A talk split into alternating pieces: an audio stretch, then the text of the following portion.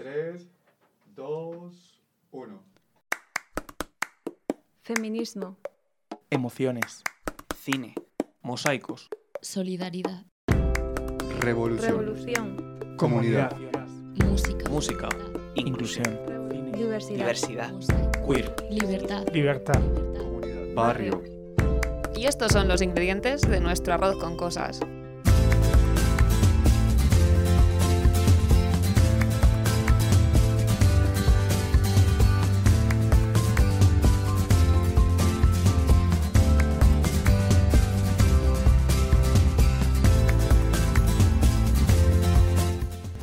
Buenas a todas, eh, a todos y todos.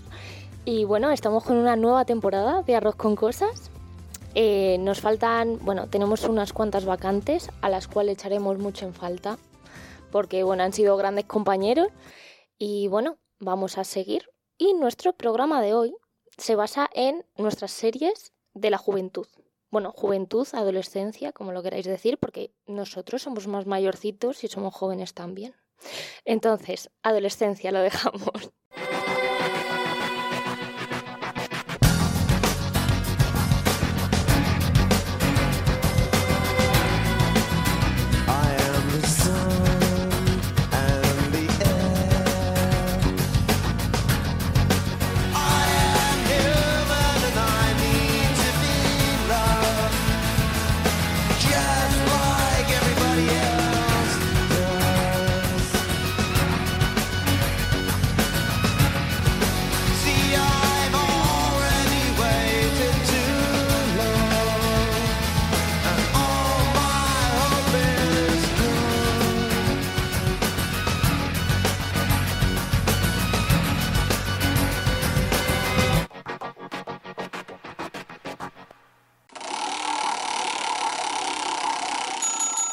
Trivial y Dades. Una de las cosas más importantes de las series que veíamos de adolescentes es el shipeo que teníamos con, pues eso, los personajes principales generalmente. Vamos a hablar un poquito de esto y de, y de si ahora esas series o esos shipeos o esa persona que os, apar- que os parecía tan atractiva en el pasado, ahora ya no, no os convence o lo que viene siendo la temática de la relación está un poco rancia. Eh, hola, buenos días. Soy Pelayo, por cierto. es que no tengo, o sea, no tengo muy claro el concepto shipeo. Shipeo es que te guste a ti un personaje o que o que relaciones a dos personajes entre sí. Es eso, ¿no? Sí, aunque suelen ser las dos cosas, pero sí, lo que acabas de decir. Claro, yo es que había pensado, no sé si alguno de vosotros vio Gossip Girl en Sí. su momento. Sí. Y, y pues yo shipeaba mucho a, a Serena, que era la prota, con la otra chica que era Blair, porque tenían ahí una relación amor-odio total entre ellas. Y bueno, en fin, eso tenía que pasar y creo que nunca pasó. Para la secuela. Sí, literal. Ahora lo que me parece rancio es la serie en sí. El concepto este de los ricos también lloran me aburre un poco, la verdad. Bueno, está muy a la orden del día, ¿eh? También. Bueno, seguimos con nuestra compañera Vanessa. Yo es que no me acuerdo, la verdad, es que ahora mismo me pillas en blanco, porque tenía la, o sea, sabía lo que era un shipeo, pero se me, no sé por qué me he ido al concepto de amor mm, mío por alguien más, o sea, por un famoso, porque yo me acuerdo de estar enamorada de Nick Jonas, de Zac Efron. Todos y todas Entonces, enamoradas. Yo me he ido por esos ladres. Eh, pero así que piense, no sé si habéis visto Rebelde, yo shipeaba mucho a Diego con Roberta, eran mi, mi pareja, no sé, muy tóxico tal, pero me encantaban. Yo diría que ese es mi shipeo de la infancia, de la adolescencia más bien. Bueno, David. Pues fíjate, yo en primer lugar tengo que decir que la palabra shipeo la aprendí en la edición de OT 2017 porque hasta en ese momento no tenía ni idea de lo que significaba eso. O sea, fíjate si soy bien joven, que es que me enteré por eso. Pero bueno, eh, pues hombre, en torno a esto de las series, cuando yo que veía física o química, el internado y series así de este tipo, pues hombre, ahí había mucho shipeo, podía sacar mucho material y shipeaba a veces con, sí, con algunos de los protagonistas y tal. Sobre todo había una de, de física o química que además vino en las temporadas finales y tal, que creo que se llamaba Alma, si no me equivoco. Y, y nada, y bueno, pues esa era la que dije yo, jolín, ¿no? Esta tía. Nos estábamos imaginando todos a un joven David diciendo cómo está la tía. Sí, Yo básicamente. creo que sí. bueno, vamos a terminar con Andrés. Eh, sí, hola, hola Cris, hola Mesa, ¿qué tal? Me alegro mucho de esta tercera temporada, estoy muy contento de estar aquí con vosotros. Eh, pues mira, eh, respecto a David, me gusta que te guste la gente tóxica y loca de las series, eso está muy bien. Y yo sí peaba un montón, hablando del internado, que también lo has mencionado, eh, John González. Muy guapo. Y luego también me gustaba mucho sipear entre ellos a los de Saint Seiya, porque bueno, eh, yo creo que eran todos maricones, es decir. Yo lo puedo decir porque como lo soy también, pero, pero bueno. Pero ese era mi, esos eran mis sipeos. Y si ha envejecido mal física o química, pues bueno. No. El internado, sí, un poco peor. Y mm, Saint Seiya, pues no. No, eso está muy bien siempre. El manga siempre, siempre está bien. Bueno, pues vamos a seguir un poco, bueno, vamos a seguir todo el programa con este tema, pero hay chicha de sobra. ¿Qué le echamos hoy al arroz? Bueno, eh, ya hablando de nuestra juventud y de las series que nos gustaban, a ver, ¿qué series os han marcado de verdad? Si os han enseñado algo, que puede que no, o puede que sí, o puede que hayáis tenido que deconstruir lo que os han enseñado para daros cuenta de otras cosas. Y bueno, ¿qué, qué habéis sacado un poquito de ellas? A mí, a mí Friends me enseñó que quedar con tus amigos en un Starbucks estaba muy bien. Espacio no patrocinado. No. Y también física o química me enseñó que era una fiesta petting, porque en el segundo episodio, no sé si os acordáis, pero eso era una fiesta, bueno. Y yo, claro, mi niño de no sé cuántos años, no me acuerdo ya, pero era como, uy, esto se puede hacer con otras personas, Dios mío. Bueno, yo sí que quería decir primero que, que, por ejemplo, a mí mis padres no me dejaban quedarme hasta tarde entre semana. Entonces, yo todas estas series, física o química, el internado, el barco que vino después y tal, yo esas no las vi. Como mucho vi reposiciones en verano en Neox de física o química, pero, pero lo que son las, las otras series, ¿no? Entonces me perdía muchísima conversación con mis amigos en el patio del colegio. Y, y, bueno, sí, luego ya empecé a ver pues esto, Glee, Gossip Girl, y luego ya series como que no son de adolescentes, eh, Juego de Tronos, por ejemplo, que empezó cuando nosotros éramos adolescentes, si lo pensáis. Sí, sí. Yo me acuerdo que me traumatizó un poquito la primera temporada de Juego de Tronos. Cuando está ahí Khaleesi, el... Bueno, yo me quedé en plan, a lo mejor no la sigo viendo. No lo sé, no sé si estoy preparada para esto. También es cierto que aunque una serie no sea específicamente sobre temas de adolescencia, sí que te puede marcar en tu adolescencia. O sea, Efectivamente. yo recuerdo haber visto, mm, no sé, eh, era una serie de Telemadrid que se llamaba Peri- eh, Periodistas, que a lo mejor no sé si os acordáis o no, pero yo recuerdo que eso me marcó un poquito mi profesión y no era para nada adolescentes. Esa la veían mis padres. Eh, bueno, pues yo, yo la veía con mi mamá, ¿vale? Ah, vale, y, pasión, vale, vale. y Pasión de Gavilanes. Cosa que también ha marcado mi vena dramática Ay, y... sí, sí, yo creo que esa, la- esa novela nos ha marcado a todos. O sea, para ser dramáticos, la drama queen aquí. Totalmente. Creo que aquí, vamos, que tira la primera piedra que no sea drama queen, porque... Mi madre no me dejaba porque me decía que mm, me iba a freír el cerebro. Entonces yo ahí, la única del cole, que no veía ni Pasión de Gavilanes ni Rebelde, que luego me la puse a ver, bueno, con mi ordenador patata, recalentándose encima de las piernas, me ponía a ver ahí todos los clips de Diego y Roberta, los más tóxicos, como Sí. no, pues ahí me ponía a tope. Desde chiquititas, amando lo tóxico. Sí, sí, sí. Es que yo creo que nos han enseñado un poco, ¿no? A- como que esas series nos han enseñado a amar lo tóxico. O sea, que nos, a que nos atraiga lo tóxico, a que nos guste eso. Yo a día de hoy sí que es verdad que lo veo como un po- con un poco de vergüencita ajena y de, uy, y de cringe, pero en su época era como lo más tóxico era la pareja de moda, el sipeo de moda. Y aparte, es que es muy difícil que, por mucho que tú lo pienses y lo racionalices, digas esto está mal, es muy difícil que te deje de gustar algo. Totalmente. Porque aún así te sigue tirando algo y dices, ¿por qué me atrae esto si es una mierda? Si yo sé que es una mierda. Pero sigue habiendo algo ahí que dices, "Mm". bueno, pues ahí. David, ¿quieres comentar algo? Bueno, bueno eh, pues fíjate, yo, por ejemplo, ahora que estabais hablando de la serie esta de Rebelde, Rebelde o Rebelde Way, porque yo me acuerdo que echaron las dos durante una época. No sé qué diferencia había, la verdad, si Uy, alguno lo sabéis. eso, eso como se de lo digas a un fan. argentinos y de mexicanos. Como se lo digas a algún fan de alguno de las dos, te puede crujir. O sea, esto bueno. es tortilla de patatas Bueno, sin cebolla y con cebolla. Bueno, pues nada, esto no lo he dicho, como si no pasara nada. Y bueno, por ejemplo, lo que os decía, la serie esta de Rebelde la veía mi hermano, yo no, pero bueno, pues como la veía en la tele del salón y tal, pues yo estaba ahí también y bueno, no, no recuerdo mucho, bueno, un poquito de la canción sí. Y no voy a cantar que llueve y hace buen día. Y nada, pues eso, en torno a esa serie no tengo muchos recuerdos, pero bueno, eh, por lo que contáis y tal, porque yo no la seguía, ya os digo, bueno, había también ahí telita, ¿no? Yo estaba, yo estaba pensando, eh, no sé si os acordáis de Patito Feo. Ay, sí. Nadie, nadie pasa de esta esquina. Madre mía, aquí mandan las divinas. Aquí mandan las divinas. ¿Erais divinas o populares? A ver, es que Las Eh, dos. Lo que, lo que pasaba con esto es que eso, es lo que estaba comentando Chris antes, que, o sea, las divinas estas, Antonella era súper tóxica, no sé qué, pero tú no querías ser como Patito Feo, tú querías ser como Antonella, Sí. que era la más guay de, del- del De barrio y de su esquina, efectivamente. Es que en mi colegio jugábamos a embrujadas, entonces como que Patito Feo nos pasó un poco sin pena ni gloria. Entonces, pero sí que jugamos a embrujadas y no sabéis lo que era ser un niño gay y intentar ser eh, Piper o Paige. O sea, quiero decir, porque todo el mundo quería que fuese Leo y yo no, Leo no me gusta, no hace nada. O sea, quería ser- estar ahí en la acción. Bueno, Leo era el guapo, ¿no? O sea, Guapísimo. o sea, ha envejecido un poco mal, Ah, pero, pero muy guapo. Pero en su momento, Uf. tela.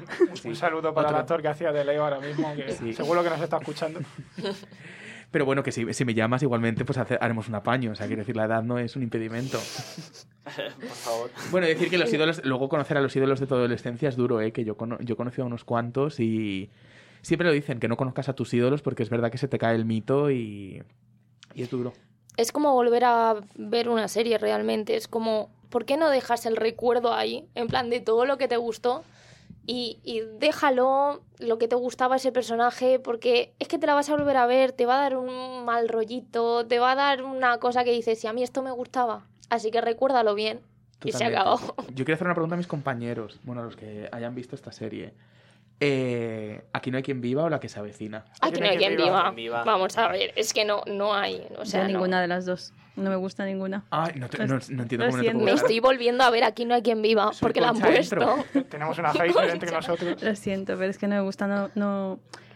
He visto un poco la de la que se avecina, que es la que está dando en Telecinco. Es la de ahora, sí. Vale. mm, la detesto, o sea, no Pero puedo esa es la ella. mala. Es que no puedo Pero aquí ella. no hay quien viva. pa. Aquí ya quien viva, sí tiene moment- momentos más graciosos, más, no sé, pero como no las he visto, mejor no opino, también te digo. ¿Sabéis qué pasa? Una cosa que me, que me pasa a mí, y bueno, no sé si soy el único, espero que no, pero ahora la que se avecina, como la han, digamos, trillado tanto, que aparte de echarla en Telecinco, luego la echan, es que es prácticamente lo único que echan en FDF, Sí. y a mí ya hay un punto en el que no me gusta, es más, yo no quiero seguir viendo la que se avecina. Es más, yo cuando vuelvan a sacar la nueva temporada, no lo voy a ver. O sea, me voy a ir ahí a mi habitación con el ordenador a ver mm, otra serie y yo no la voy a ver porque A es ver, que me he hartado de la que se avecina.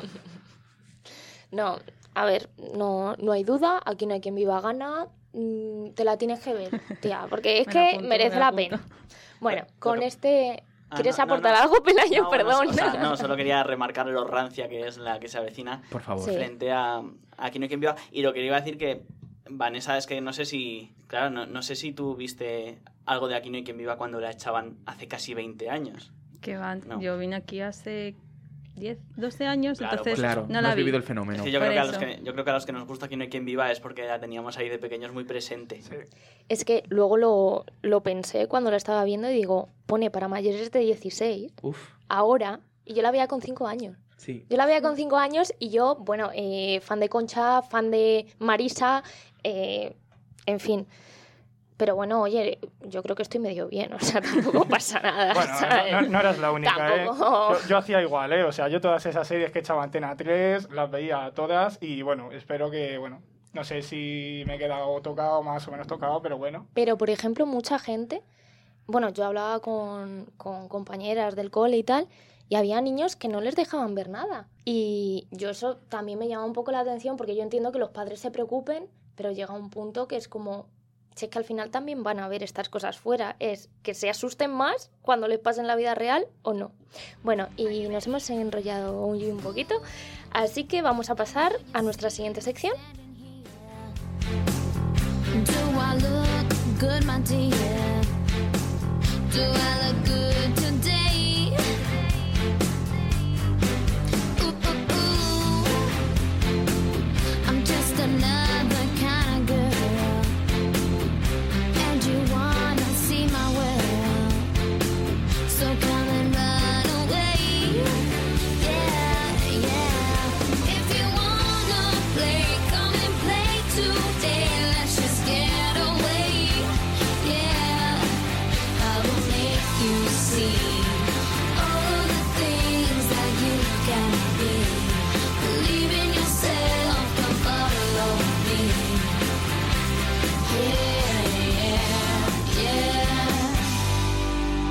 Pasamos a nuestra sección.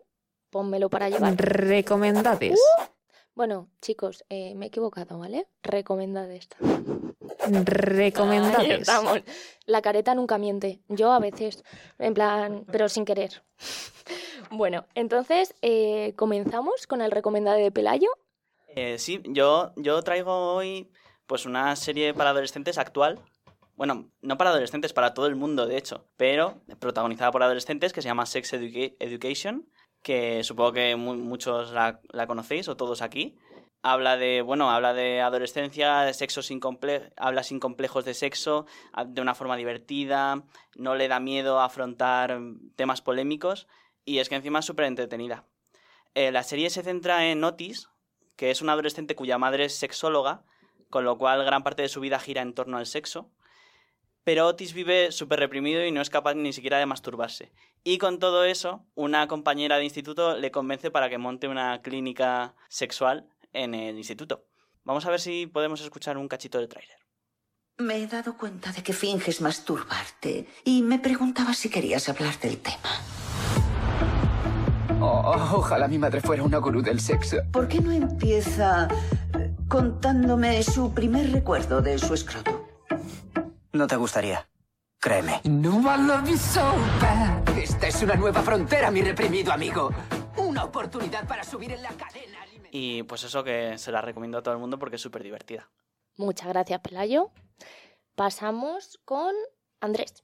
Yo no he traído una serie porque creo que ya hemos hablado de muchas y vamos a seguir hablando de muchas. Entonces he traído una cuenta de Instagram que se llama Generación barra baja millennial. Es una cuenta que todos tenemos que seguir porque no solo habla de series de nuestra adolescencia, sino también pues de juguetes, eh, de chismorreos, de bueno, todas esas cosas de, de esa época. Entonces la recomiendo para que la sigáis 100%. Muchas gracias, Andrés, Muchas de nada. por traernos algo así diferente. Y siguiendo con cosas diferentes, David. Bueno, pues yo os voy a traer la serie del comisario, que, bueno, voy a contar primero un poquito, pues, de qué iba, por si no lo habéis visto. Eh, Se emitió en el canal de Telecinco entre los años 1999 y 2009, o sea que duró lo suyo. Y básicamente, pues, contaba la vida y cómo resolvían los casos en la comisaría del distrito ficticio madrileño de San Fernando. Así que bueno, pues vamos a escuchar un poquito la intro.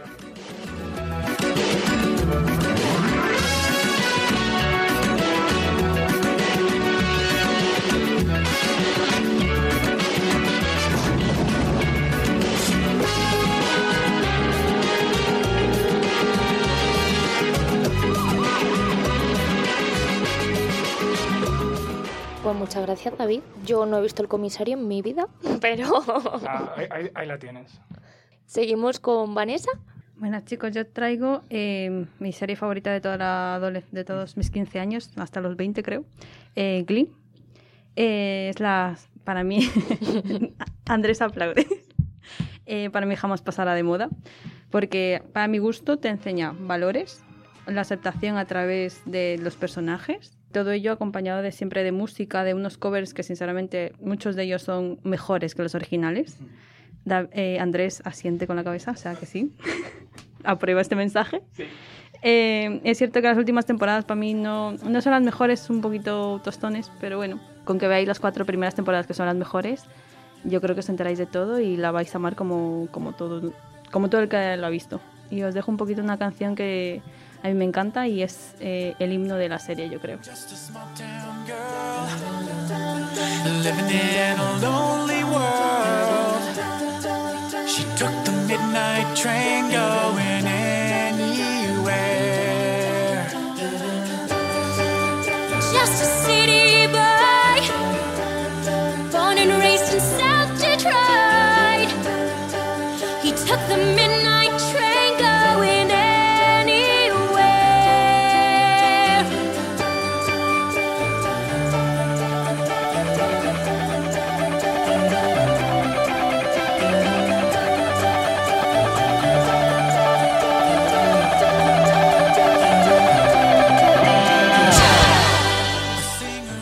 para llevar.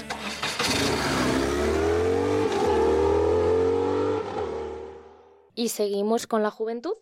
Y bueno, eh, hay mucha gente que se pregunta qué ven sus hijos y sus hijas en las plataformas de vídeo, que ahora hay mil. Y bueno, en su último libro, Joan Ferrés señala que las pantallas, como los espejos, solo tienen valor en cuanto reflejan a la persona que interacciona con ellas. Es decir, solo tiene sentido para el interlocutor cuando éste se ve representado en ellas. Yo no sé si estaréis súper de acuerdo con esto o no, pero bueno, yo pienso que sí que tiene que haber una evolución en una serie de adolescentes porque quieres verte reflejado y quieres ver cómo crecen los personajes, pero es verdad que yo no creo que siempre se vea reflejada la adolescencia precisamente en muchas de las series adolescentes. Entonces, os quería preguntar, ¿qué pensáis sobre esto y si han envejecido bien las series para adolescentes? Eh, sí, yo respecto a tu pregunta, yo creo que ahora lo que está pasando un poco con las series es que las hacen hiperrealistas, tipo, no es para adolescentes, pero sí que está ambientado en esa adolescencia, que es, pues, por ejemplo, la miniserie de Netflix, El desorden que dejas, que me parece súper realista, o se van al lado contrario, que es, eso sí que es un poco más clásico, tipo, pues, Gossip Girl o tal, pues, como por ejemplo, Élite o eh, Euforia, que son series que dices, pues no sé, yo tengo primos pequeños de la edad de los de Euforia y no van así vestidos al instituto ni les pasan esas cosas. Entonces, respecto a cómo ha envejecido lo que es el formato series para adolescentes, yo creo que seguimos un poco igual, pero sí que hemos metido esa baza de realista que, como comentaba Pelayo, pues Sex Education o pues eso, el desorden que dejas, ese tipo de series que aún dan un poquito de esperanza en ese sentido. Yo, yo es que también me parece importante aclarar qué es la adolescencia, porque es que la adolescencia no es un concepto así nada fácil de definir. O sea, tampoco podemos hablar de una sola adolescencia. No eres igual cuando tienes 13 años que cuando tienes 19. Y los llamaríamos a los dos adolescentes, ¿no? Mucho menos a día de hoy que va todo tan rápido, ¿no? Eh, Claro, pero es que tampoco es, tampoco es igual entre hombres y mujeres, entre pobres y ricos. Si, si eres del colectivo LGTB no vas a tener una adolescencia igual o, no- o es más probable que no hayas tenido una, una adolescencia igual a la de una persona hetero. Es decir, eh, todo esto hay que tenerlo en cuenta y, por ejemplo, quería decir que sí, eh, las series de adolescentes, pues es que podemos decir que Hannah Montana es una serie de adolescentes. Eh, sí. de la preadolescencia. Claro, pero también podemos decir que Gossip Girl, como decías, era una, es una serie de adolescentes, que Euphoria es una serie de, de adolescentes y no tienen nada, nada que ver en, en lo que tratan.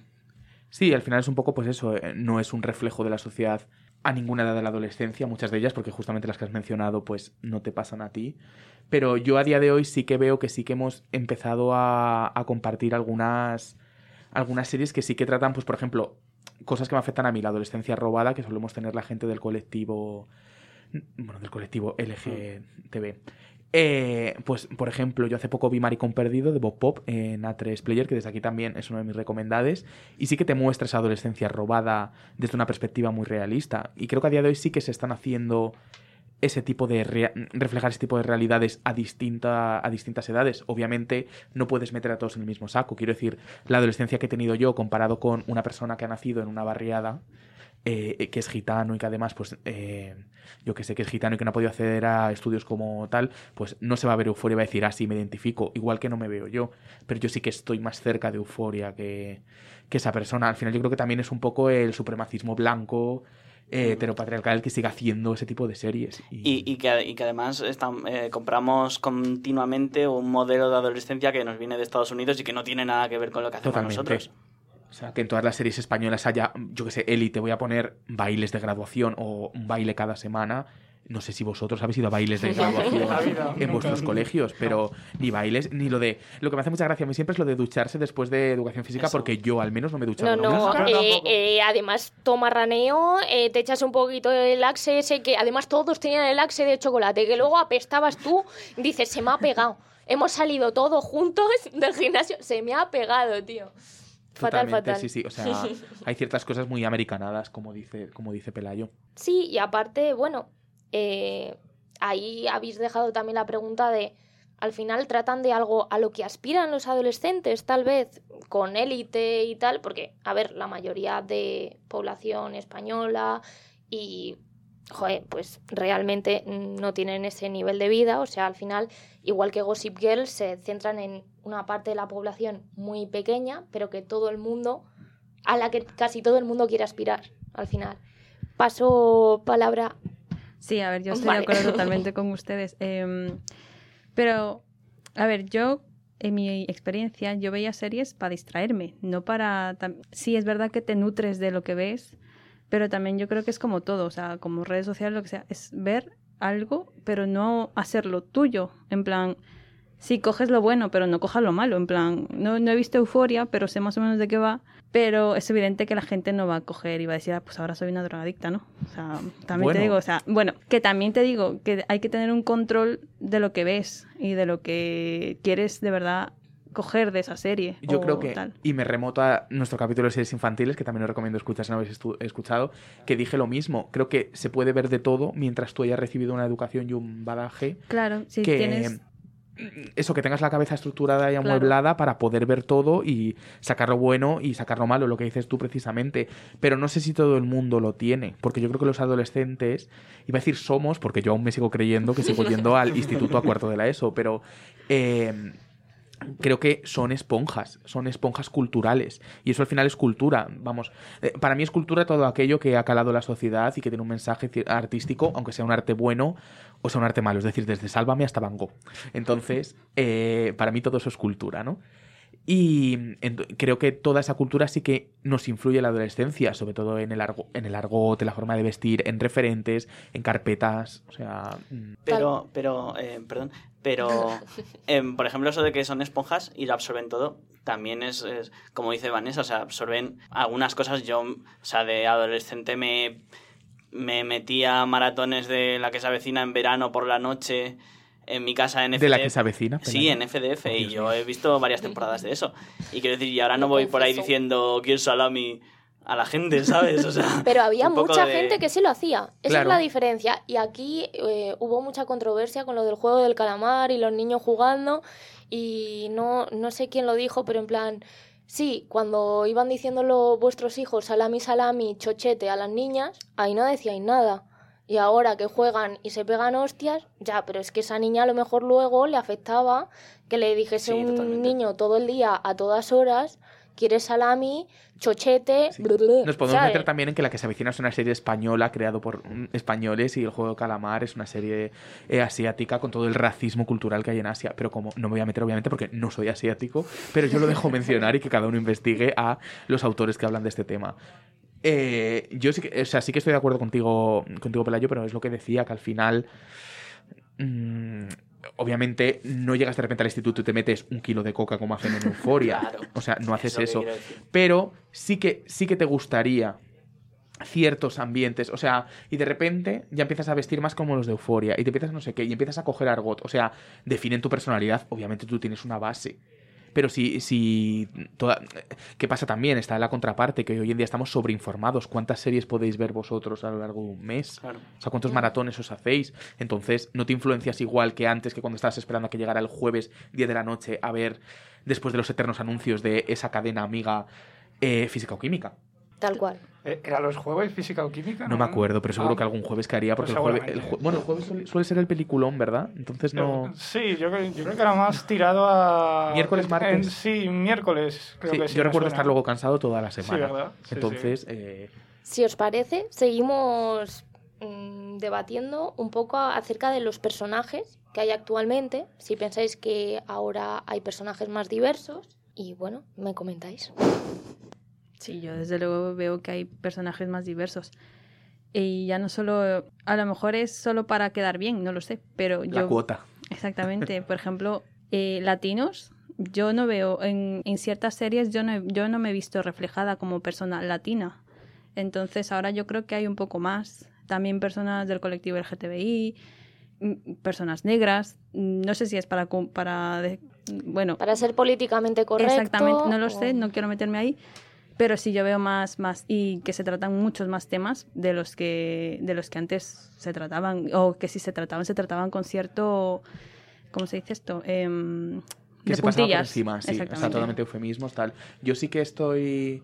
Yo sí que estoy de acuerdo con que hay diversidad. Sí que es cierto que si me lo preguntas hace un par de años te diría que había mucho washing en las series, pero creo que a raíz de ese washing, que es lo que digo, toda conducta interesada a veces genera un resultado positivo. Se dieron cuenta de que meter a determinados personajes funcionaba y ahora lo, lo han metido hasta que parece de forma natural. Sí que creo que hay mucha más diversidad, voy a llamar no, no racial, es decir, del colectivo, mujeres feministas, mujeres con ideas diferentes. Entonces, todo eso sí que funciona mejor que el tema de raza, que aunque aún eh, o etnia, que aún sí que me sigue pareciendo un poquito de cuota en algunas series. Sí, eh, la verdad es que es muy difícil decir si han metido a un personaje a calzador. Bueno, a veces no es tan difícil, pero eh, es como si mm, metemos a personajes nuevos, pero la prota sigue siendo blanca, o si realmente se meten más personajes y se hacen, consumimos cosas más diferentes, porque se generan más series, porque se hacen más series, porque luego mm, hay un montón de series que tienen protas blancos eh, con una, pues eso, una clase social alta. Sí, y, está la amiga argentina que sale para ayudar a la prota y fuera. Sí, Tal o sea, cual. Eso está claro. sí, y sí. luego eh, sigue estando eh, la amiga gorda, que es la amiga gorda y hace de amiga gorda. Y se acabó. Y, ya no tiene más trasfondo. O sea, que siguen existiendo, pero bueno, eh, cada vez vamos un pasito más para adelante. Y bueno, eh, también, si queréis, cerramos con esta pregunta. ¿Qué creéis? Eh, ¿Que las series tienen más calidad de antes, pero han evolucionado realmente en los aspectos temáticos, perdón, temáticos que tratan? Bueno, que tienen más calidad de antes, o sea, me parece una evidencia que no se puede decir que no, porque Pero calidad técnica te refieres, ¿no? O- Eh, o- bueno, sí, o sea, calidad técnica, vamos, es que no hay, no hay comparación con cómo se hacen series ahora y cómo se hacían antes. Eh, o sea, por ejemplo, mira, y- yo pongo el ejemplo de mi hermana pequeña que tiene 15 años y que ahora está, ahora está viendo Los Serrano, Física o Química, El Internado, y, o sea, la calidad es horrorosa. Además, eran estas series que se hacían en 70 minutos, que se escribían, se iban escribiendo sobre la marcha, prácticamente grababan un capítulo por semana, ahí se hablaba de todo, se metía de todo. Y sin embargo, las de ahora están mucho más pensadas, más estructuradas, las tramas funcionan mejor. En, eso veo una evolución clarísima. Y luego en aspectos temáticos, pues ahí ya no lo tengo tan claro, porque precisamente esto de que se hiciesen series casi industrialmente, eh, casi un capítulo por semana, es que tenían que rellenar con cosas y ahí metían absolutamente de todo. Metían em, conflictos raciales, sociales, em, metían un montón de cosas. Ahora ya es, pues, las series están centradas en un solo tema y es más difícil ver variedad en ellas, ¿no? Yo es que opino justo lo contrario que tú, creo yo. O sea, ¿cuántos artículos eh, de- del año pasado y este año habéis leído con no sé qué título? La serie que tienes que ver. No sé qué título, la serie del año. No sé qué. Antes había una serie del año. O sea, desde antes era Juego de Tronos, la serie del año. Y desde Juego de Tronos yo no paro de leer artículos de esta es la serie del año, esta es la serie que tienes que ver. Y luego la veo y digo, si es que se parece a esta. De trama se parece a esta. Sí que hay pinceladas muy buenas, pero creo que las que llegan al grueso son iguales entre ellas, o sea, siguen una misma premisa. Entonces, yo sí que estoy de acuerdo que en medios técnicos sí que han avanzado, pero en temáticos han ampliado temas, obviamente, porque ahora se habla con naturalidad de muchas cosas, pero creo que todas se parecen un poco entre ellas en lo que es eh, la, ba- la base de guion o la base de, pues vamos a seguir una trama, y creo que las han hecho mucho más sencillas. Entonces, las de antes eran bastante más complejas con ciertos temas, creo yo. Sí, sí, Bueno. estoy de acuerdo contigo. O sea, hay más. O sea, sí, los temas se tratan, son más, pero es verdad que tienen una base, siempre es casi, casi siempre, siempre es la misma, siempre tienen el mismo guion. O sea que sí, o sea, casi son remakes muchas veces. O sea, no hay que. Claro, pero nos tenemos que replantear si es que si lo hacen así porque realmente es lo que la gente consume. Claro. Y precisamente las series adolescentes todas tienen eh, una relación tóxica, que todo el mundo shipea, que tal, que ahora podemos ser más críticos con ella, pero no podemos negar que sigue existiendo y la siguen metiendo por algo. Entonces, bueno, eh, con esto y un bizcocho hasta mañana a las 8, ¿o no? Sí, sí. Vamos. ya está. Yo solo quiero añadir que aún así me alegro que a día de hoy se, tra- se traten temas mucho más diversos y me alegro que la generación que viene después de nosotros esté mucho más preparada para tratar ciertos temas gracias a sus series de adolescentes. Y que, porque tengan, y que tengan referentes. referentes, eso es, eso es lo que quería decir. Que la re- l- los referentes son, creo que a día de hoy, la piedra angular de una civilización diversa y realmente comprensiva y tolerante. Estoy totalmente de acuerdo y creo que todos los de la mesa estamos de acuerdo. Así que bueno, chicos, hasta otro día. Chao. Chao. Chao. Dios.